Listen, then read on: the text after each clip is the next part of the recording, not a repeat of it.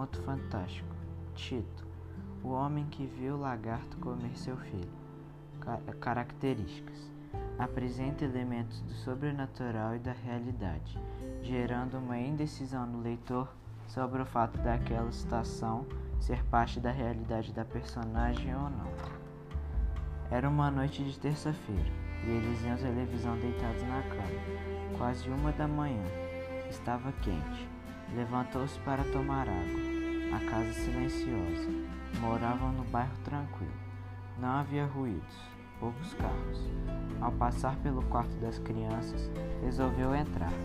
Empurrou a porta e encontrou o bicho comendo o menino mais velho, de três anos e meio. Era semelhante a um lagarto, e na penumbra pareceu verde. Paralisado, não sabia se devia entrar e tentar assustar o animal para que ele largasse a criança, ou se devia recuar e pedir auxílio.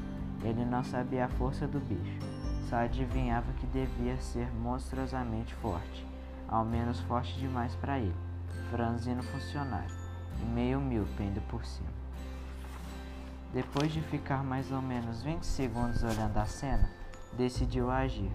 Correu para a cozinha, pegou uma panela para tentar ajudar a criança, chegou no quarto, correu para cima do bicho e o acertou em cheio.